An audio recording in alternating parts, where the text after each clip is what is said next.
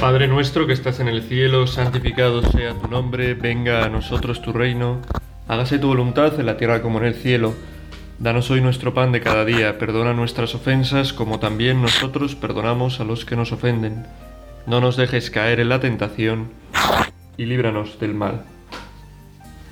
Nos ponemos en la presencia de, de Dios y lo hacemos con, con esa oración que repetía San José María, ¿no? Y que repetimos tantos cada vez que nos ponemos en su presencia, ¿no? Señor mío y Dios mío, creo firmemente que estás aquí, que me ves, que me oyes. Te adoro con profunda reverencia, te pido perdón de mis pecados y gracia para hacer con fruto este rato de oración. Madre mía Inmaculada, San José, mi Padre y Señor, Ángel de mi guarda, interceded por mí. Y comenzamos hoy con esta oración porque nos vamos a centrar en algo que se dice, ¿no? En este acto de presencia de Dios, ¿no? Que es esta oración, ¿no? Hacer un, un parón, ¿no? Pensar en lo que decimos y decir eso, ¿no? Creo que estás aquí. Y es lo que hacemos al comenzar cada oración, ¿no? No nos ponemos hacer una especie de meditación zen trascendental, ¿no? entrar, entrar hasta lo profundo de nosotros, hasta fundirnos con, con, no sé, con el nirvana, con la realidad, con la naturaleza, con el... sino que creemos que estamos delante de Dios y creemos, que es lo que meditamos de un modo especial en esta meditación, en este rato, que Dios nos ve y nos oye. Nos ve y nos oye. Me parecía que era un buen punto de arranque para esta consideración de cómo Dios nos ve y nos oye. Una parte del, del capítulo primero del Evangelio de San Juan. En ella dice Jesús. En ella, perdón, ella dice, Jesús, perdón, a ver, vale. Al día siguiente determinó Jesús salir para Galilea. Encuentra a Felipe y le dice, sígueme. Felipe era de Bethsaida, ciudad de Andrés y de Pedro. Felipe encuentra a Natanael y le dice, aquel de quien escribieron Moisés en la ley y los profetas, lo hemos encontrado, Jesús hijo de José de Nazaret. Natanael le replicó, ¿de Nazaret puede salir algo bueno? Felipe le contestó, ven y verás. Vio Jesús que se acercaba a Natanael y dijo de él, Ahí tenéis a un israelita de verdad, en quien no hay engaño. Natanael le contesta, ¿De qué me conoces?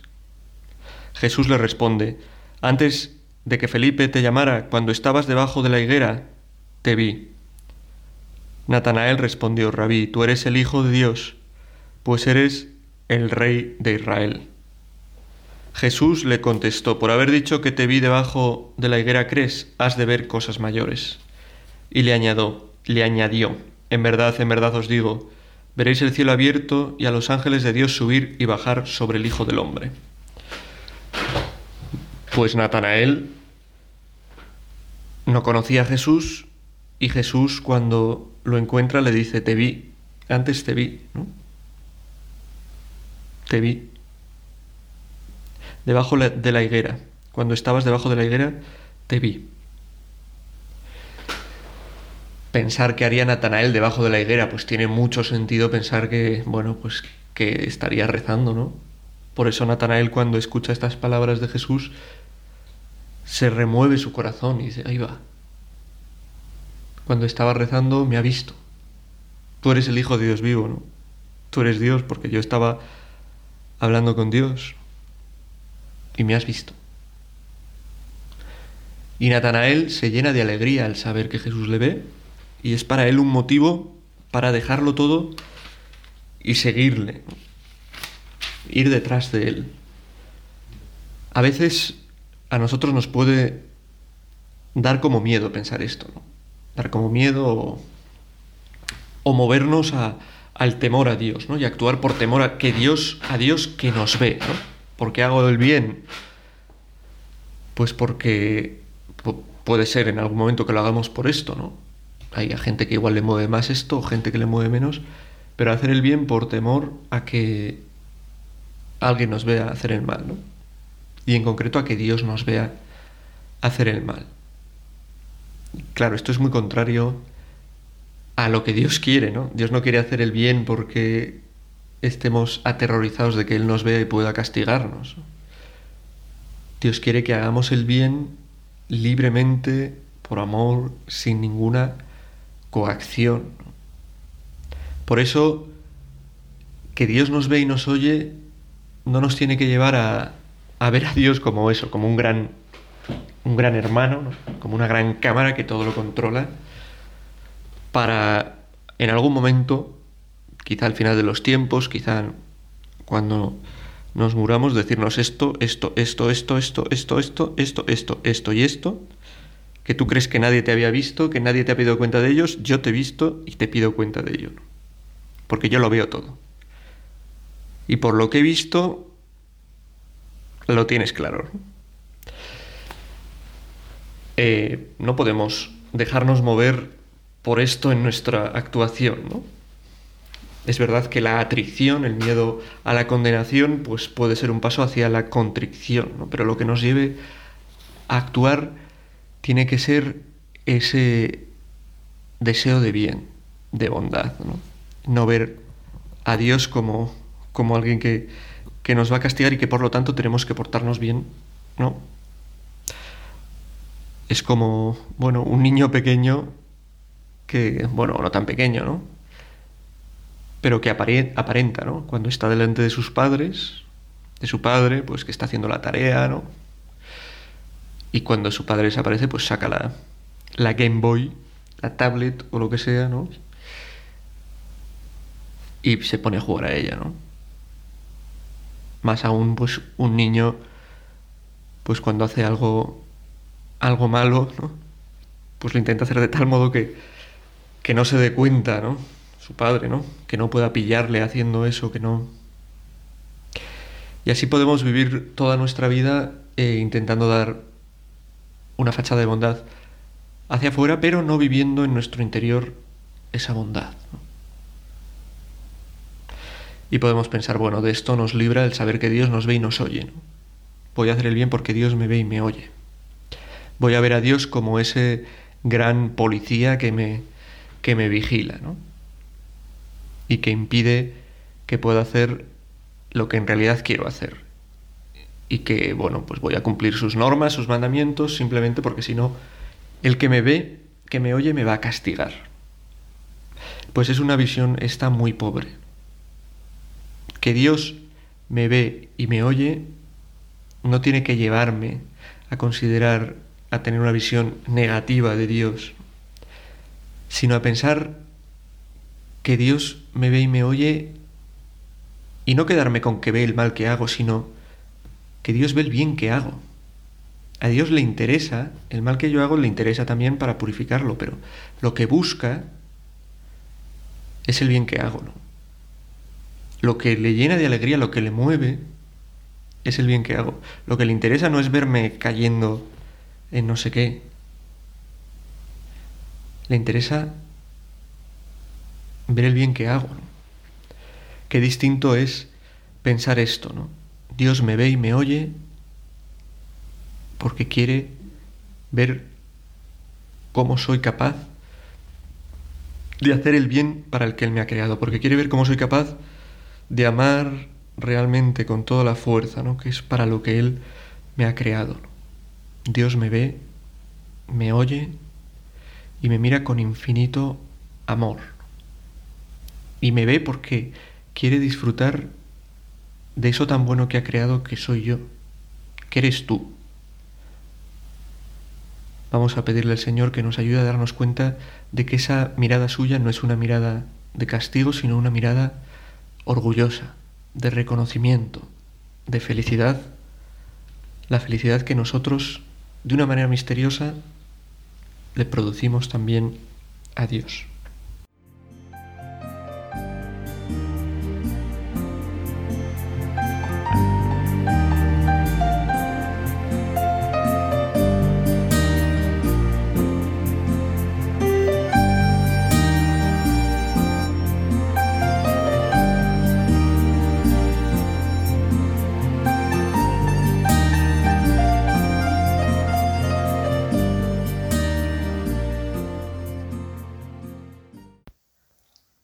Hay otro pasaje muy interesante, muy famoso, en el que también se ve como Jesús, ¿no?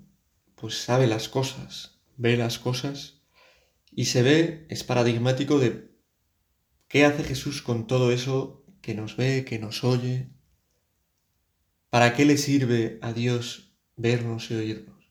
En realidad no le sirve para nada, Dios ya lo tiene todo. Pero ¿qué hace con eso que oye? ¿no? Es su material para en el juicio condenarnos, para en el juicio decirnos lo que hemos hecho mal, para... Es una visión esa terrible, ¿no? De Dios. Dios efectivamente es justo, pero es ante todo misericordioso. Y a nosotros nos ama con infinita misericordia y con ese deseo profundo de, de ayudarnos, ayudarnos a que podamos convertirnos, a que podamos cambiar, a que podamos hacer las cosas de otra manera, ¿no? Y el sentido que tiene que Dios nos vea y nos oiga, el sentido que tiene para nosotros, que debe tener saber esto, que Dios nos ve y nos oye, es saber que Dios nos ama, que Dios quiere ayudarnos, que Dios conoce nuestra situación, tu situación actual, lo que estás pensando, las dificultades que tienes, los problemas que tienes, lo que te cuesta rezar, aquello que necesitas y estás pidiendo y no consigues. Y te supone un dolor, te supone un cuestionamiento, una dificultad.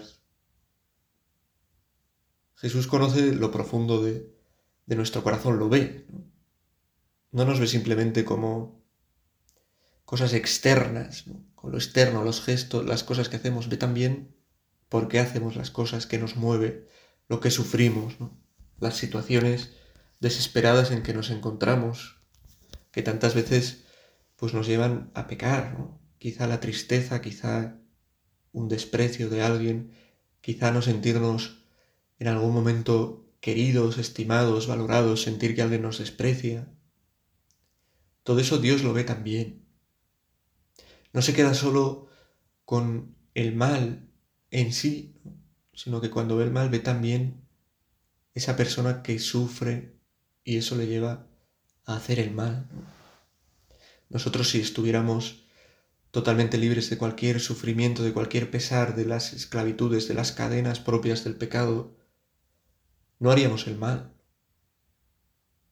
haríamos el bien, veríamos con más claridad lo que tenemos que hacer, no nos dejaríamos llevar pues por pasiones y por sentimientos que a veces están desviados, no nos dejaríamos llevar por nuestra razón, por nuestra conciencia, que a veces también, pues por el pecado, por las situaciones que vivimos, por las dificultades, pueden equivocarse.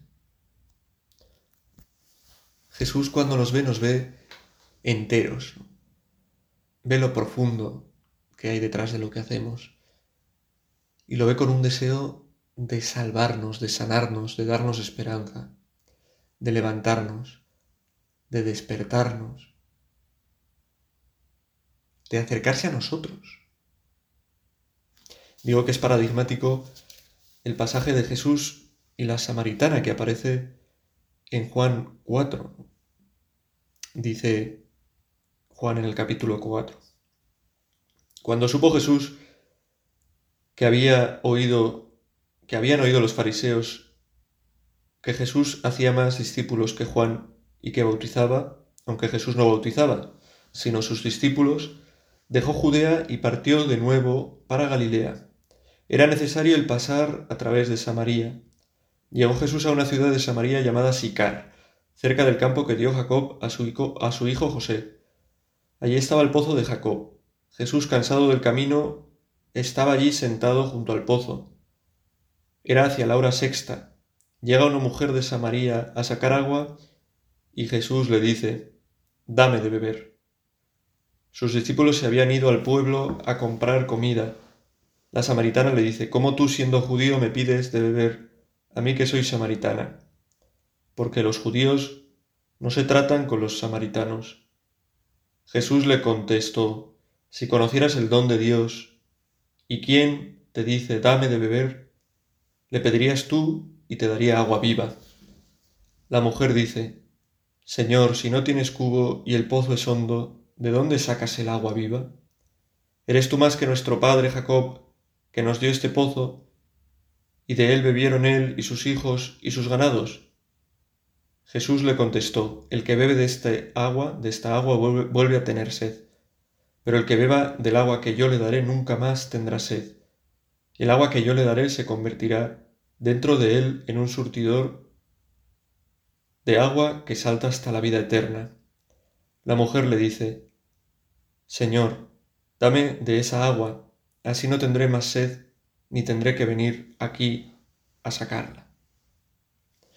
Bueno, esta es la primera parte, luego leeremos la segunda, que es donde se ve con claridad cómo Jesús conoce a esta mujer, ¿no? con la que no había estado nunca, ¿no? Como Dios nos ve y nos oye también, igual que a la samaritana.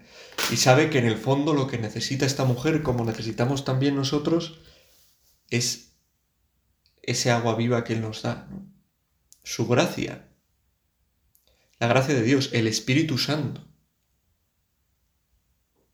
Y Jesús que conocía, como vamos a ver, el pecado de, de esta mujer, la situación en la que vivía, pues se da cuenta de que esto es lo que necesita.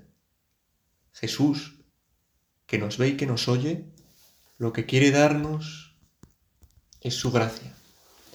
Lo que quiere hacernos es que podamos tener vida en plenitud.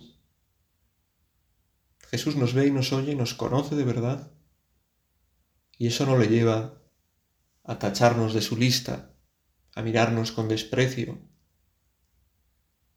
Le lleva a querer una vez más que nos demos cuenta de cómo Él se ha entregado por nosotros, de cómo nuestra vida vale mucho más de lo que nosotros a veces nos autoengañamos pensando que vale, de cómo somos mucho más amados, infinitamente más amados de lo que a veces nosotros pensamos que somos amados de cómo no vale la pena dejarse llevar por el pecado, por el egoísmo,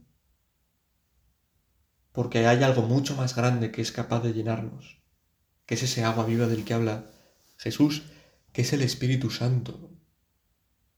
Jesús, tú me ves y me oyes, conoces lo que hay en mi interior y quieres darme lo que necesito. Quieres sanarme, quieres purificarme. Jesús, tú me ves y me oyes conoces mis infidelidades, mis eh, infelicidades, mis tristezas más bien, conoces las cosas que me cuestan y no lo haces para decirme, mira, qué débil eres, qué pecador eres, sino para ofrecerme este agua que le ofreciste a la samaritana. Yo quiero de beber ese agua, Jesús. Ahora que estamos en oración, que sabemos y tomamos conciencia de que Jesús nos ve y nos oye, podemos tomar conciencia de eso que acompaña a esa visión que de nosotros tiene Dios, que es al deseo de Dios de salvarnos, de que sintamos su presencia, de restaurarnos, levantarnos por dentro de darnos paz. Jesús te ve y te oye como un Padre bueno, mil veces bueno, un millón de veces bueno. Un Padre bueno lo que desea es el bien de su Hijo. Sabe que su Hijo no es perfecto, que tiene sus limitaciones, pero desea su bien. Y un Padre de la tierra quizá no es capaz de dar todo el bien que quiere para su Hijo, un padre o una madre buenos. Pero Dios sí. Dios es capaz. Podemos decirle, Jesús, dame de beber. Jesús, tú que me ves y me oyes, que me conoces, dame de beber ese agua, ese agua que salta hasta la vida eterna.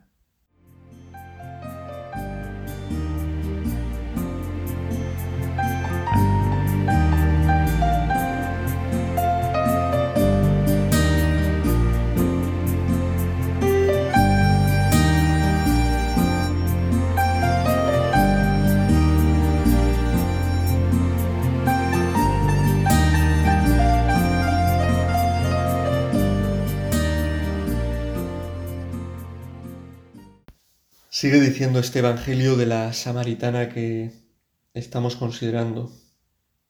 Jesús le contestó, No, la mujer le dice, Señor, dame de ese agua, así no tendré más sed ni tendré que venir aquí a sacarla. Él le dice, anda, llama a tu marido y vuelve. La mujer le contesta, no tengo marido. Jesús le dice, tienes razón, no tienes marido. Has tenido ya cinco y el de ahora no es tu marido. En eso has dicho la verdad. La mujer le dice, Señor, veo que tú eres un profeta. Nuestros padres dieron culto en este monte y vosotros decís que el sitio donde se debe dar culto está en Jerusalén. Jesús le dice, créeme, mujer, se acerca la hora en que, mi, que ni en este monte ni en Jerusalén adoraréis al Padre.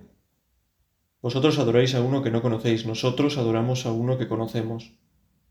Porque la salvación viene de los judíos, pero se acerca la hora, ya está aquí en que los verdaderos adoradores adorarán al Padre en espíritu y verdad porque el Padre desea que lo adoren así. Pues deja patente Jesús que conoce a esta mujer, no sabe su historia, sabe que ha estado casada cinco veces, pero no se acerca para reprocharle eso, le dice, has estado casada cinco... No lo niega tampoco. Jesús tampoco está para decirnos que hacemos todo de maravilla, está para, a pesar del mal que hacemos, poder darnos su gracia, ese agua que salta para la vida eterna, para que podamos cambiar nuestra vida, convertirnos y actuar conforme a aquello que realmente nos hace felices. Nos sirve bien también ver lo que acaba diciendo Jesús a esta mujer, que ya no se adorará a Dios ni en un templo, ni en otro, ni en un monte, ni en otro, sino en espíritu y verdad. Por eso nosotros podemos hacer nuestro rato de oración, estemos donde estemos. El templo de Dios, por el bautismo, somos cada uno de nosotros. Igual tú estás haciendo la oración en una capilla, en un oratorio, en una iglesia, pero quizás estás, pues no sé, en la piscina, ¿no? porque estamos en verano y estás ahí, que has ido con tu familia y te has apartado un rato para tener esta oración en la playa, en la naturaleza. Quizás estás en un autobús, quizás estás en tu casa, en tu salón, en tu habitación, y puedes adorar a Dios de verdad, estés donde estés, porque adoramos en espíritu y verdad, y porque Dios, lo hemos dicho y estamos meditando sobre esto, nos ve y nos oye. Nos hemos centrado sobre todo en cómo Dios nos ve. Y hemos intentado pues dejar claro que ese que Dios nos vea no es algo negativo. No, es un ver el de Dios acusador. Es un ver sanador. Jesús vio a Natanael y le invita a seguirle. Jesús ve a esta samaritana, la conoce, sabe de su vida, que es una vida desordenada, y le invita, le invita a abrirse al agua viva, a la gracia de Dios, para cambiar de vida, para poder convertirse, para poder adorar a Dios en espíritu y verdad, sin necesidad de uno u otro templo, sino desde uno mismo. Hay que dar muchas gracias a Dios, a nuestro Señor, a Jesús, porque porque nos ve, y al vernos conoce nuestra debilidad y puede ayudarnos, y Él viene en nuestro socorro. ¿Por qué entrega Dios a su único Hijo en la cruz? Porque ve a los hombres, ve su sufrimiento, ve su necesidad. Y hay que agradecer también a Dios que nos oiga. No solo nos ve, sino que nos oye podemos pensar que nuestra oración no es escuchada. Mi oración es como la. Pues eso, como un papagayo que repite cosas, pero. pero que no es escuchado. Hablo conmigo mismo cuando hago oración. Me cuento cosas, me pienso en cosas, medito en cosas, reflexiono. Pero Dios no me oye, y es mentira. Dios oye hasta nuestros pensamientos más profundos. es una parte de ese conocimiento profundo que Dios tiene de nosotros. El escucharnos y desde luego cuando nos dirigimos a Él, como podemos estar haciendo en este rato de oración, Dios nos oye. Párate a pensarlo. Un momento, ¿no? Dios te está oyendo. Dios está oyendo que tú estás oyendo esta meditación, que estás reflexionando con esta meditación.